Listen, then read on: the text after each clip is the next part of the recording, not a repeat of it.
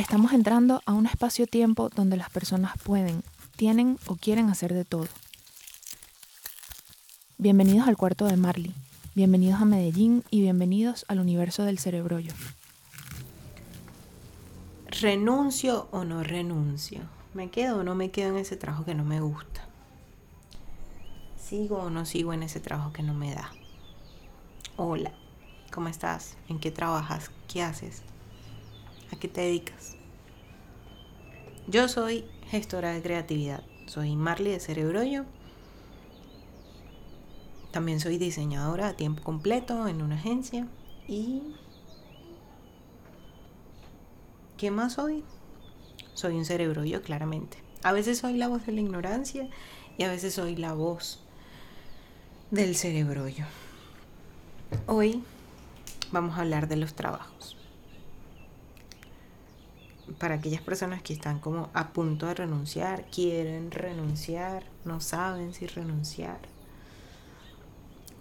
Vamos a ver qué sale. ¿Qué sale? Yo acabo de renunciar y renunciar para mí ha sido una de las cosas más placenteras de la vida una y otra vez.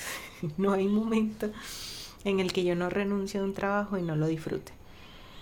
Y también lo sufro pero es una sensación muy extraña porque me fascina la idea y la posibilidad de empezar de cero. En otro lugar me encanta. La primera vez que renuncié, renuncié porque me fui a Brasil. A mes y medio. me gasté la plata, me vine con una deuda. Ah, hay un cuento súper chévere de eso antes de entrar al pedo del trabajo.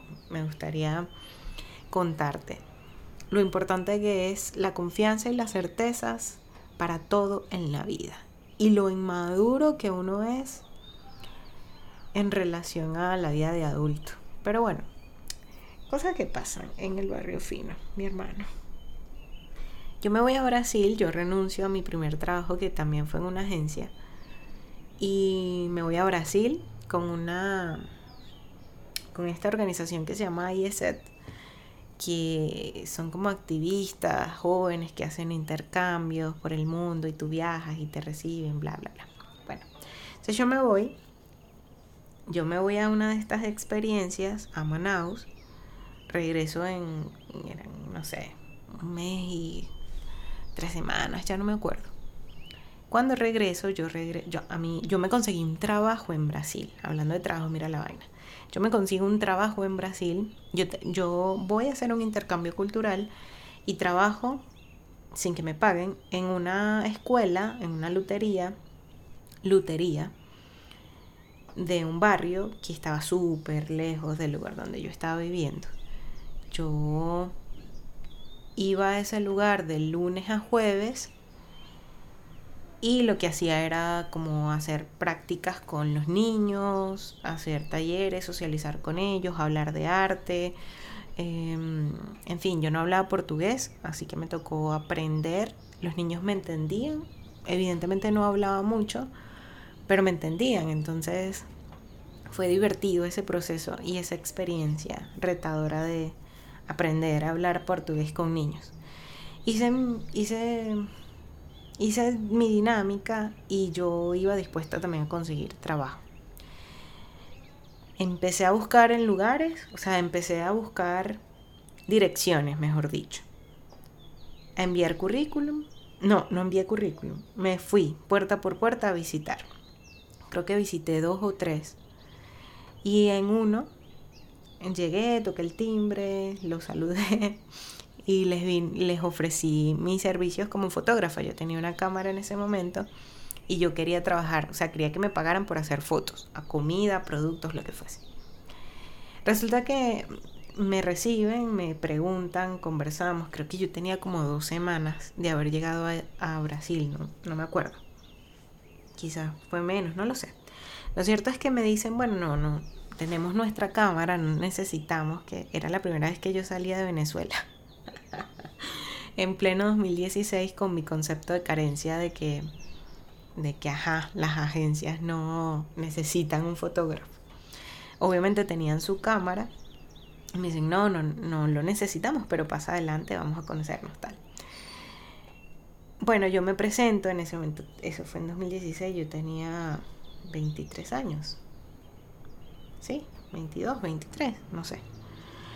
Em, me dicen que me quede, que me quede, me preguntan qué estoy haciendo, que qué hacían en Brasil, bla, bla, bla, bla, bla. Y me dicen, bueno, vente los viernes y trabajas como diseñadora. Y eso hice. Con el pago que me dieron, yo, obviamente yo me fui con muy poco dinero para Brasil, a mí me daban las comidas. Fue un peo las comidas, pero esa anécdota no la voy a contar acá. No, este fin de semana no estoy contando cosas negativas, ¿ok? Ok. Oh, bueno, seguimos me hacen, me, me, me proponen trabajar los viernes y yo con el pago que recibí durante ese mes, porque trabajaría con ellos que sí un mes y ya, me, me compro un lente, un 50 milímetros para mi cámara. En ese momento que yo solamente tenía el 55 milímetros que trae la cámara normal, en ese momento me compré el 50 y me vine a Venezuela me devolví a Venezuela. Ellos me ofrecieron quedarme, que tenía trabajo fijo si yo quería, pero yo estaba en ese momento demasiado en película con Venezuela y, no quería dejar el país. No estaba lista para dejar el país. Me devolví. La niña eh, ignorante, la voz de la ignorancia, la niña ignorante, no sabía que tenía que pagar la tasa aeroportuaria. Cuando yo llego al aeropuerto de Manaus, que queda súper retirado de la ciudad, quedaba a una hora y media más o menos, yo me, bueno, como una hora, que exagerada, pero sí era lejos. La persona que me lleva es la mi el, responsable de mí en la ciudad, que me recibe en nombre de IESET. Y tenía que, ¿no? Como 20 años, yo era mayor que él. El chamín no tenía plata, eran como las seis y media de la mañana, tenía mucho sueño, de vaina se paró para llevarme porque, ajá, obligaciones. Y cuando llegamos, que me doy cuenta de lo de la taza, no tenía plata. No tenía plata, eh, faltaban 15 minutos para que cerrara el check-in y yo perdiera el vuelo. Y bueno, tenía que pedir cacao en portugués. Lo bueno es que como era súper temprano, eran las casi 7 de la mañana, las únicas personas que estaban en el aeropuerto iban para Venezuela. Habían como, no sé, cinco personas, no eran muchas. Y había como una parejita de señores, había una señora, había un muchacho eh, que se veía guapo, con una tabla de surf gigante. Y yo empecé por las señoras, obviamente. Y dije, no, claro, me van a ver como su nieta, su hija, pido no sé qué, pido prestado y en Venezuela pago. Tuve que ir a la sala de espera a pedir prestado los 50 dólares que necesitaba para pagar la tasa. Y empiezo. Recibo el primer no, recibo el segundo no, recibo el tercer no y dije, nada, voy a tener que hablar con este pana de la tabla de surf porque con esa tabla pues yo me imagino que tiene plata, ¿no? Resulta que al panita le había pasado exactamente lo mismo. O sea, no sabía que tenía que pagar la tasa, pero él sí tenía plata y él sí pagó. Entonces me dice, bueno, a mí lo que me queda es esto. Eh, sí, toma, anda, págalo. Y me los da, así, súper confiado, súper tranqui, súper rela. Voy, pago mi vaina y le digo, toma, te ofrezco mi cámara. Le, dije, toma mi cámara. Le di, yo tenía como una, una copia de, ¿cómo se llama esto? De una GoPro, no era una GoPro, pero una camarita peque del mismo, con las mismas funciones de una GoPro y yo le digo, toma, te ofrezco mi cámara para que tengas garantía de que te voy a pagar la plata cuando llegue a Venezuela. Y si no, bueno, la cámara vale 100 dólares, por lo menos tienes algo ahí, no sé, X, yo, ilusa. Dice, no, vale, tranqui. Ajá, bueno, igual yo le, yo me quedo súper apenada, voy, pago mi vaina, entramos, él como si nada, yo me monté en el avión, él se montó, cuando llegamos como si nada, desprendido totalmente, en eso yo llamo unos panas, les pido plata prestada, no tenía la primera persona a la que le pregunté, le llamo a la segunda persona, me dice que sí, pagamos, era en el mismo banco, transfirió, bórralo. Se acabó. Se acabó el estrés con ese panita. Cuando ya él se está yendo, que él, bueno, a mí me tocaba esperar, habíamos llegado, creo que era a Puerto Ordaz, a Anzuate, estamos en Anzuate. Y a él le tocaba irse a Margarita y a mí me tocaba irme a Barquisimeto. Em, ciudades de Venezuela, para los que no son venezolanos.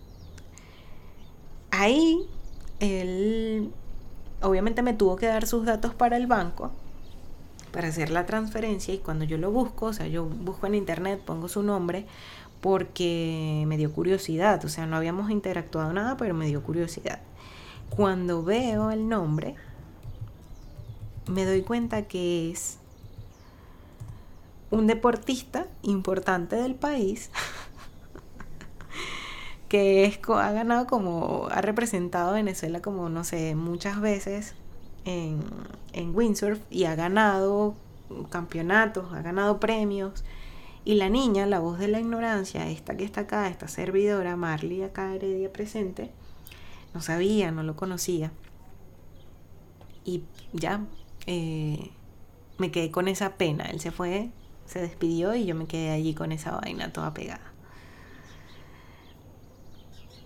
¿Qué relación tiene esto con los trabajos? ¿Con renunciar o no? Ya lo vamos a, ver. Porque toda la desconfianza y toda la, toda la vergüenza que me generó esa situación y todo, toda la sensación de ignorancia que se siente aún todavía después de, no sé, seis años, cuatro años, de haber pasado por esa experiencia, tienen mucha relación con las decisiones que uno a veces toma de decir renuncio no a algo, le apuesto no a algo nuevo. Y esos saltos y esas transiciones y esa confianza que tenemos en nosotros para decir de bolas que me voy a, que voy a renunciar a esto porque me merezco más. Em, quizás cuando no lo hacemos es porque somos muy ignorantes de cuántas oportunidades tenemos a nuestro alrededor y solo nos estamos concentrando en una sola cosa. Y bueno, vámonos con el tema de hoy vámonos con el tema de hoy. Qué mal cuento. Probablemente 10 minutos de cuento que pudieron ser mucho más divertidos si yo me dedicara a ser cuentera. Pero bueno. Hace poco renunciaba, les decía que hace poco renunciaba. Y yo sabía que ese trabajo no era para mí, era un trabajo momentáneo que acepté esperando que, bueno, de alguna manera hubiesen oportunidades para mejorar el ecosistema que había en ese lugar en donde entré, pero no, imposible.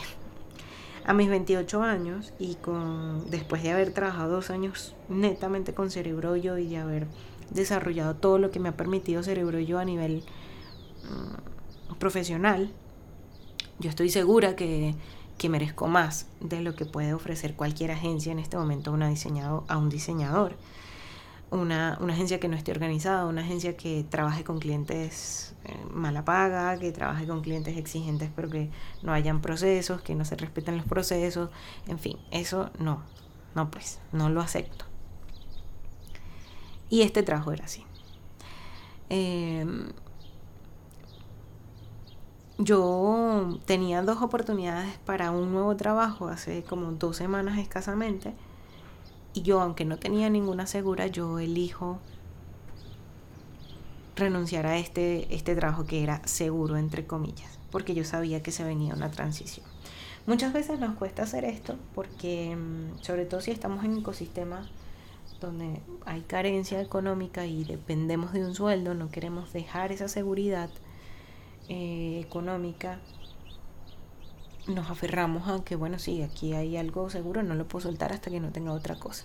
Sin embargo, esas decisiones para mí me parecen importantes que, que reflexionemos y de verdad vale la pena aferrarse a las seguridades porque a veces la sencilla apuesta de decir que sí vamos a conseguir algo mejor y que sí existen trabajos mejores le permiten al cerebro y nos permiten a nosotros, a nuestra visión, mover más esas nalgas. sí, así de sencillo. Es como que sí o sí consigues algo mejor.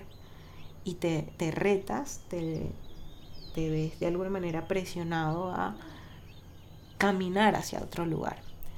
A mí me hubiese dado muchísima pena pedirle 50 dólares a una persona desconocida si yo hubiese estado quizás, si yo me hubiese podido ir en bus, por ejemplo, de Brasil pero yo no tenía plata, no me podía ir en bus, no me podía quedar ahí.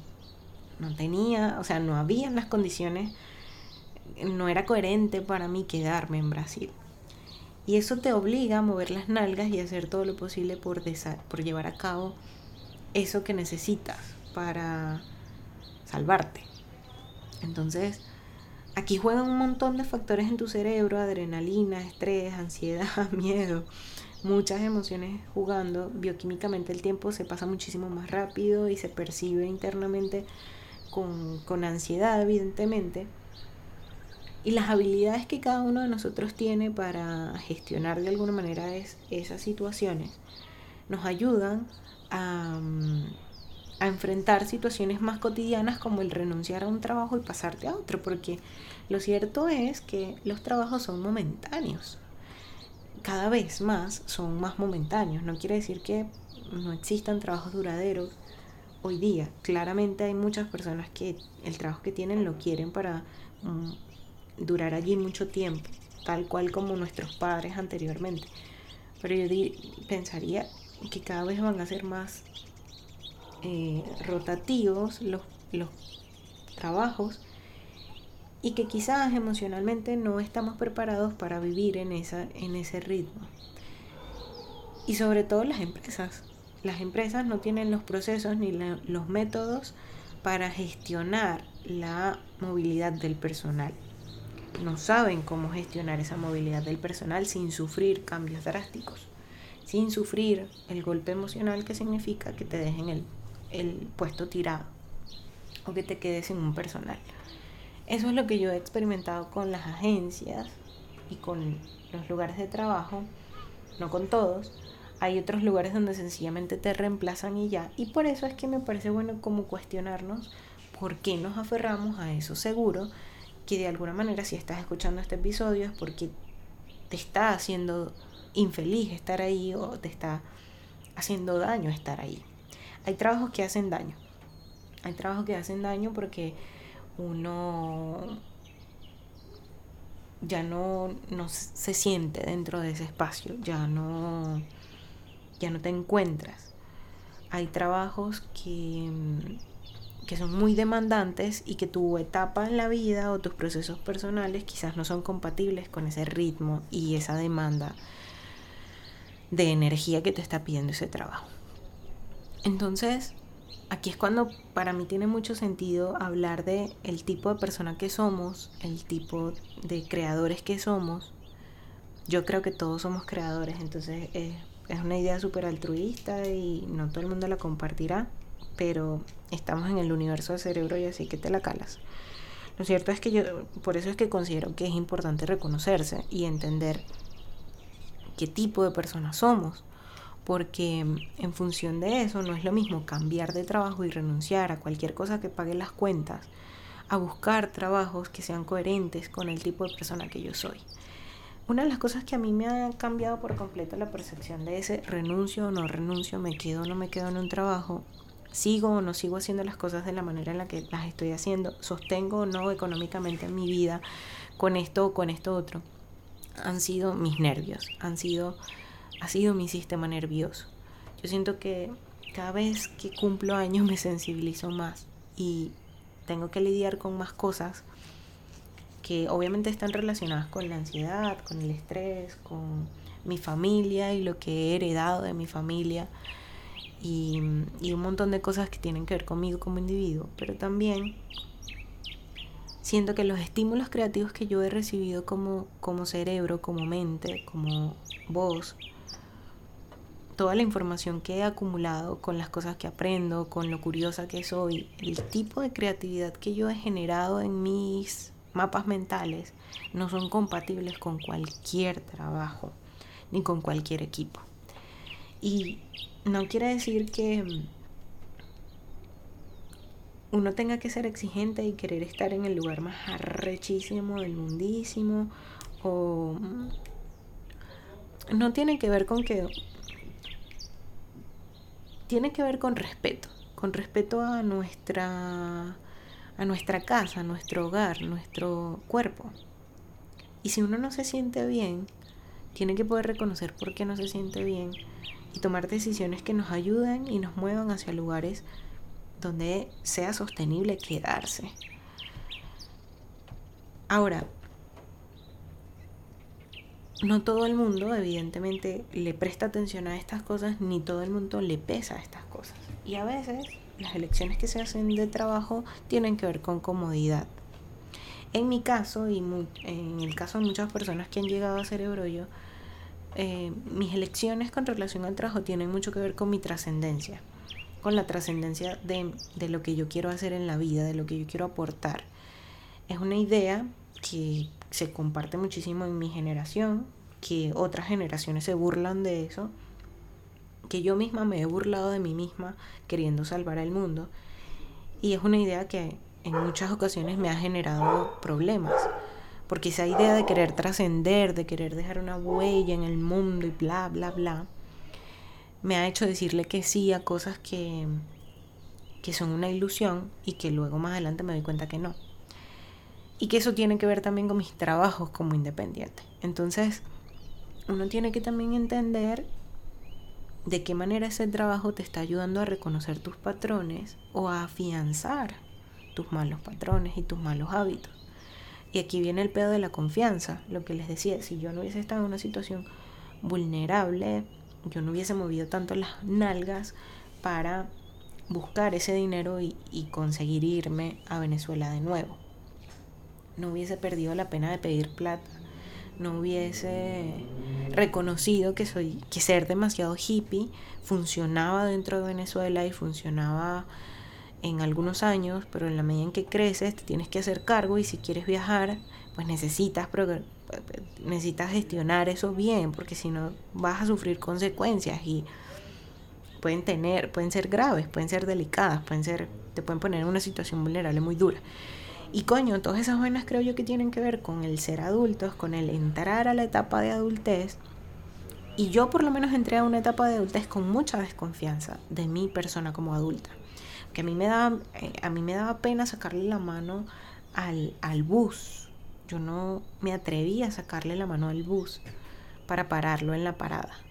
Así de ridículo puede ser los niveles de desconfianza e inseguridades. No sé si lo mencioné en el episodio anterior que hablé de inseguridad, pero yo estaba tan insegura de mí que me costaba pedir un bus. Yo esperaba que otra persona pidiera el bus para yo montarme.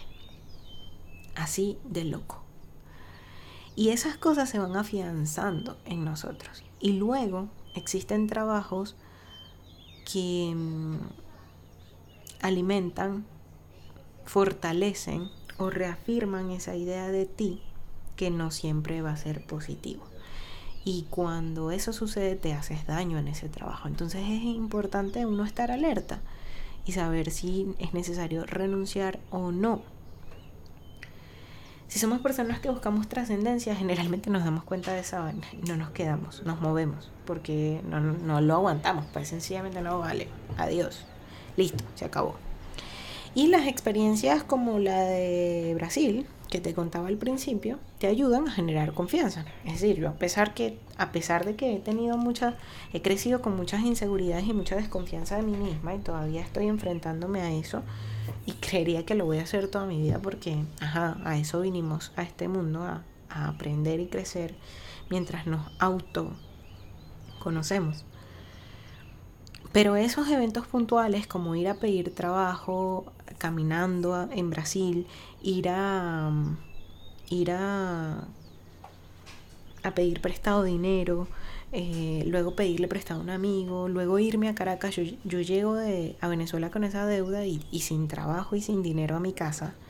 Había rebajado mucho, considerablemente como para que se notara. Y mi familia sabía que yo la había pasado mal en Brasil, solo porque había bajado de peso. Eh, yo había sí fue una experiencia ruda, pues. Y en ese momento me tenía que hacer cargo de esa, de esa realidad de adulta. grabando este podcast y diciendo justamente esto, me doy cuenta de que desde ese momento, desde ese momento en que yo elijo renunciar a ese trabajo, se desataron un montón de aventuras en mi vida que significaron mudarme a Caracas, comenzar a vivir por primera vez con mi primera pareja más larga e importante de, mi historia hasta ahora, eh, enfrentar, tener mi primer trabajo como, como gestora de creatividad, eh, luego migrar, luego... Pero todo eso me ha puesto en una situación muy vulnerable.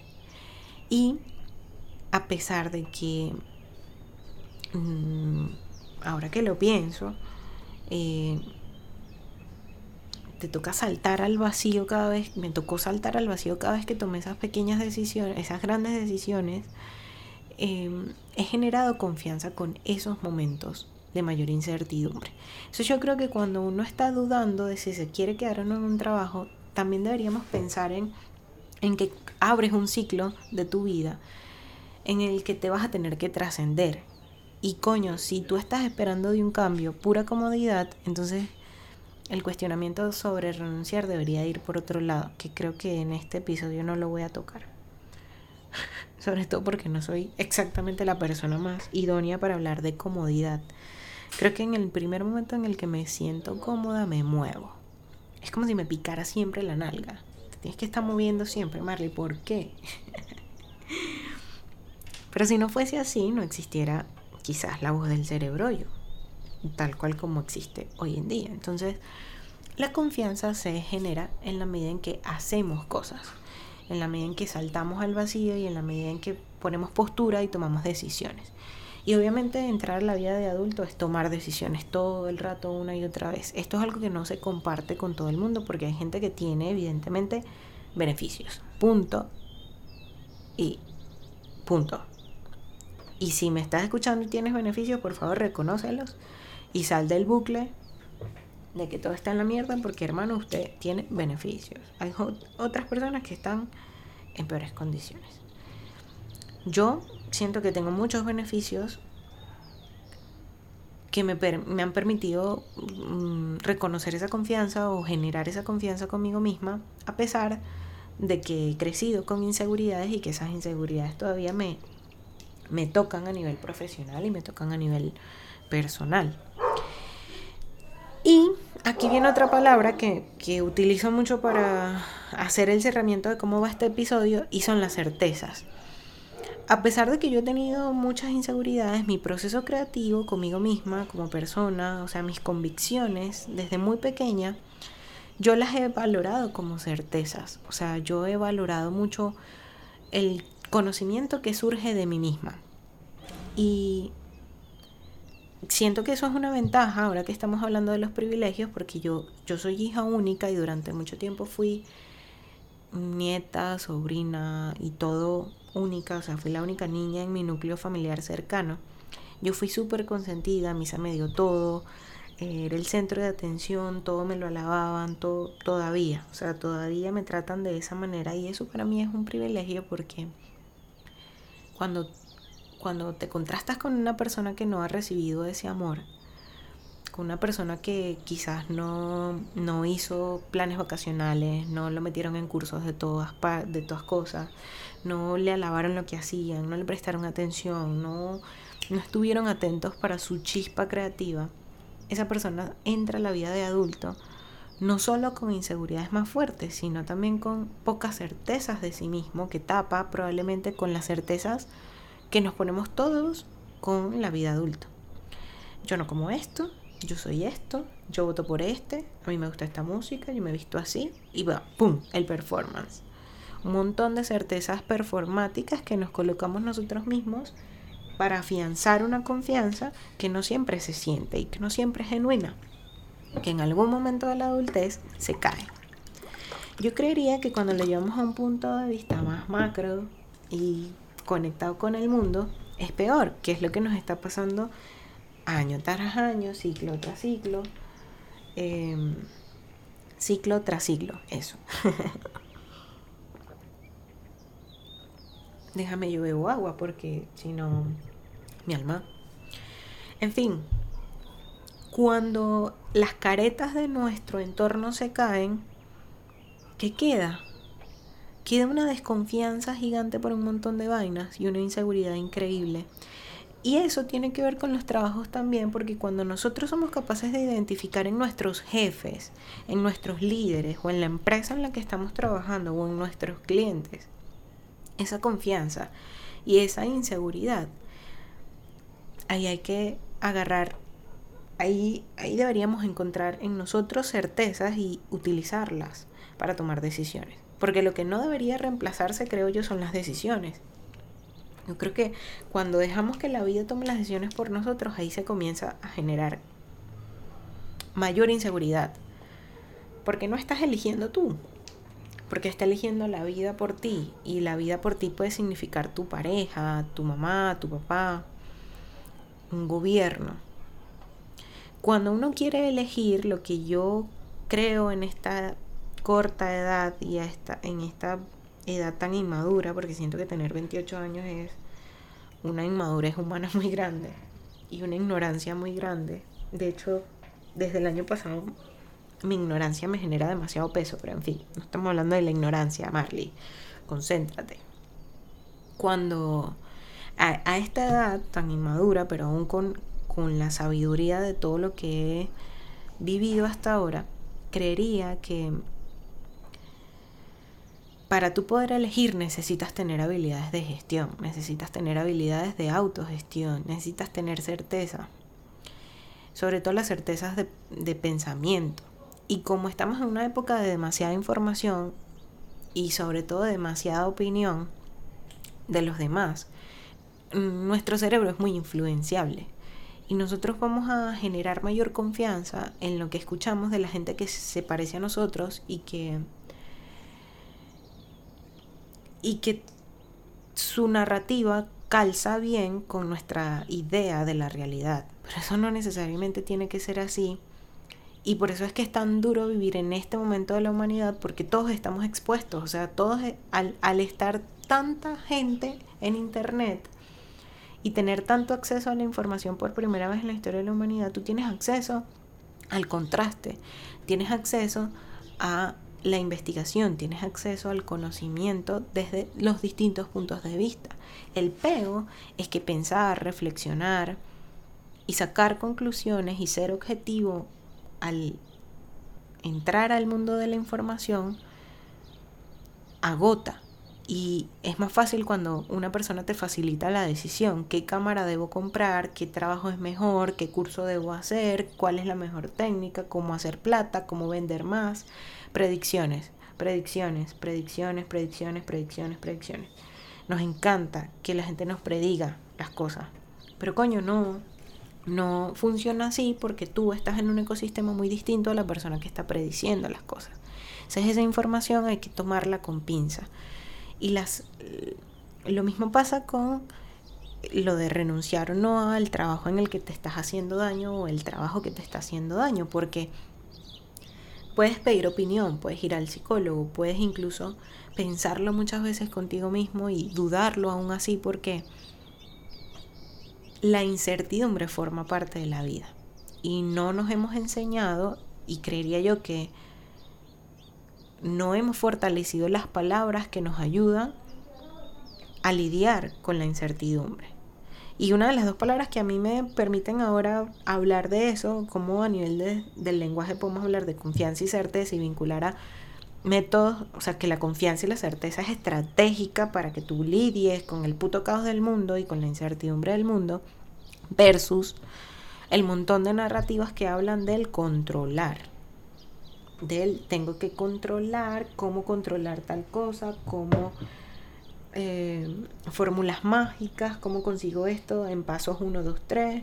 en fin, ahí, ahí hay contrastes. Y también hay algo bueno que me parece relevante acá, es mm, la confianza y la certeza desde el punto de vista, eh, lo que a mí me ha llegado más cercano con relación a estas palabras tiene que ver mucho como con cosas muy metafísicas, altruistas, espirituales, mm, mujeres, autoestima, psicología.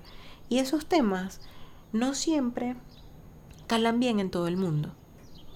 hay, hay personas que rechazan automáticamente esta información porque se convierten en un cliché, se convierten en una narrativa que no tiene... Es, es como cuando... Es una calcomanía que le ponen ahí, es como un montón de mensajes de frases cliché que son real, que es lo más arrecho, porque realmente son reales, o sea, cuando, cuando te toca enfrentarte en la vida a un momento que te genera confianza o te enfrentas a tu inseguridad, dices, mierda, las frases clichés sobreviven y los refranes sobreviven en el tiempo y en el lenguaje porque de bolas, tienen sentido, funciona así la vida. Pero cuando pero, pero duda, o sea, hay personas que dudan de esos clichés y de esos refranes y lo que hacemos es que los metemos en una caja de, eh, ajá, sí, cualquier cosa, sí, tú puedes, hazlo, juntos somos, juntos son, unidos somos mejores, en fin, un montón de cosas que además se han politizado, que se han rayado y que por eso hemos generado desconfianza en esas narrativas. Pero por eso es que hay, que reflexionar sobre este peo, porque desde el punto de vista del trabajo, que es lo que estamos hablando aquí, Marley, concéntrate, renunciar o no al trabajo que te hace daño. Si tú no tienes certezas frente a esa narrativa interna que tienes y frente a, a lo que escuchas, lo que entras, lo que piensas de lo que escuchas y de lo que entra, te pierdes en tu propio mundo de palabras y no sabes cuáles son tus certezas o dejas que las certezas se manchen de lo superficial, de lo que está en la superficialidad. ¿Y qué es lo que está en la superficialidad? Eh, si renuncio a este trabajo no voy a conseguir otro, va a ser muy difícil conseguir trabajo porque estamos en pandemia. Si renuncio no me voy a tener con qué pagar. Si renuncio eh, y si no consigo trabajo, ¿qué? Y todas esas cosas están en la superficie, hay que profundizar. Gestión, capacidades de gestionar las transiciones y las trascendencias y entender que si te estás cuestionando renunciar, ese evento en tu vida te significará una trascendencia. Entonces es como, coño, piensa, organízate y, y toma cartas en el asunto con relación a lo que va a significar renunciar. Emocionalmente, si estamos en muy malas condiciones laborales y, nos, y eso se está pegando con muchos procesos de de construcción interna tuya como individuo, obviamente va a ser más difícil gestionar esa situación. Entonces aquí es importante que si no estás todavía renunciando o si te vas a quedar en la comodidad de ese trabajo aguantando un poco más porque no estás lista o listo para hacer una transición, está bien, está perfecto.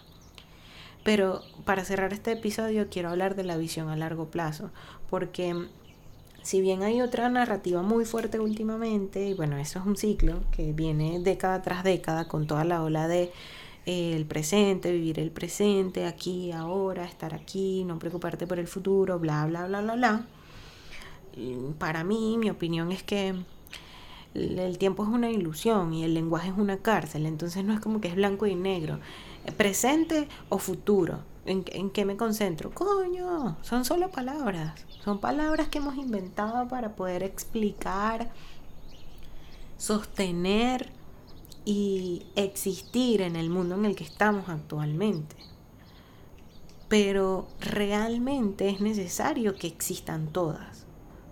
Porque aunque sí es importante estar aquí y ahora presentes, escuchando este podcast, hablando para este podcast, tomando conciencia de mi postura, de lo que estoy diciendo, de cómo conecto las cosas que estoy diciendo, de no autosabotearme porque internamente siento que he hablado muchas cosas y que, que estoy hablando sola y que es un poco enredado lo que estoy diciendo. Practicar la visión a largo plazo es importante porque entiendes cuál es la función que tiene escuchar este podcast en tu vida, grabar este podcast en mi vida entiendes por qué estás eligiendo escuchar este podcast. Incluso, entiende, si tú practicas la visión a largo plazo y si tú entiendes tus procesos, entiendes cómo se, cómo se siente tu energía en el cuerpo en relación a las cosas que te pasan constantemente, renuncias a escuchar este podcast para concentrarte en tu trabajo porque te estoy exigiendo más energía y más atención de la que pensaste que ibas a necesitar. Entonces tú terminas lo que estás haciendo y me escuchas en otro momento. Y la próxima vez que pongas un podcast de cerebro yo, quizás lo vas a poner cuando estés cocinando porque es una mejor opción para escucharme. Ese tipo de cosas es una visión a largo plazo. Cuando queremos renunciar de un trabajo es necesario que veamos cómo está nuestra visión a largo plazo. Si nuestras prioridades son netamente dinero, si nuestras condiciones físicas aguantan el trabajo que que puede darte esa cantidad de dinero que tú quieres. Si filosóficamente lo que tú quieres y esperas en la vida va a ser compatible con esas decisiones de trabajo. En fin, hacer una evaluación a largo plazo y aceptar tu visión a largo plazo. Desarrollarla. Creo que más que aceptarla es desarrollarla. Pero antes de cerrar esto tengo que hablar de lo negativo, de lo mucho que ha vendido las narrativas negativas en el mundo, que es parte de esos trabajos que llamamos trabajos de mierda, parte de esos clientes que llamamos clientes de mierda. Tienen una relación directa con un momento muy duro de la humanidad en donde muchas cosas están colapsando sistémicamente hablando y que mm, todo está conectado a nivel tecnológico, ecológico, social, cultural, político, emocional, psicológico. Y que cuando no se tienen las herramientas para entender eso y cuando no se han pasado por esos cerebrollos es mucho más duro. Entonces tu visión a largo plazo se puede estar llenando de mucho caos y de mucha nubosidad y de mucha falta de aceptación porque evidentemente estar en este momento histórico del mundo sin privilegios, sin amor, sin dinero, solo o mm, perdido y sin herramientas para trabajar, puede ser muy duro. Incluso cuando uno está en, un lugar de víctima o de querer salvar al mundo, o de querer perseguir mentalidad de tiburón. No importa cuánto drama estés teniendo. O sea, estar en este momento de gestionarnos, en este momento de la humanidad que nos está tocando vivir, es complejo. Y nuestras visiones a largo plazo, cuando nos hacemos conscientes y responsables de esas visiones, tenemos mayores certezas. El tema es que te cuides de si esas certezas te están ayudando a llegar a donde quieres. Y si no quieres llegar a ninguna parte porque es tu método, mm, creo que no vamos a poder generar una conversación muy buena tú y yo porque filosóficamente capaz te tengo que escuchar para saber por dónde te, te intento decir una cosa con mis herramientas. Pero mm, lo que quiero decir es que si realmente quieres trascender, buscar algo mejor para ti, renunciar a este trabajo que te está haciendo daño em, y sientes que hay demasiado caos sucediendo alrededor y que es mucho lo que estás recibiendo ahora mismo de información y que el reto que tienes para pasarte a otro nuevo trabajo significa mucho tiempo que quizás no quieres esperar, cuidado. Visión a largo plazo, desarrollala, acéptala también. Yo por lo menos he tenido que aceptar que yo no voy a renunciar a esta faceta que soy en cerebro yo. Porque me gusta mucho y porque he crecido mucho como ser humano y como individuo haciendo cerebro yo. Y este año justamente en esta renuncia que hice la semana pasada, el viernes, ayer, hace dos días, renuncié a un trabajo que considero no un mejor trabajo, no era mi trabajo, un trabajo para mí estoy entrando a un trabajo que sí creo que me abre muchas puertas y estoy muy emocionada de poder entrar allí. Pero estoy renunciando a la idea que tenía de cerebro yo hace escasos tres meses. Una idea que construí desde hace dos años y que pesa soltar la versión de un proyecto.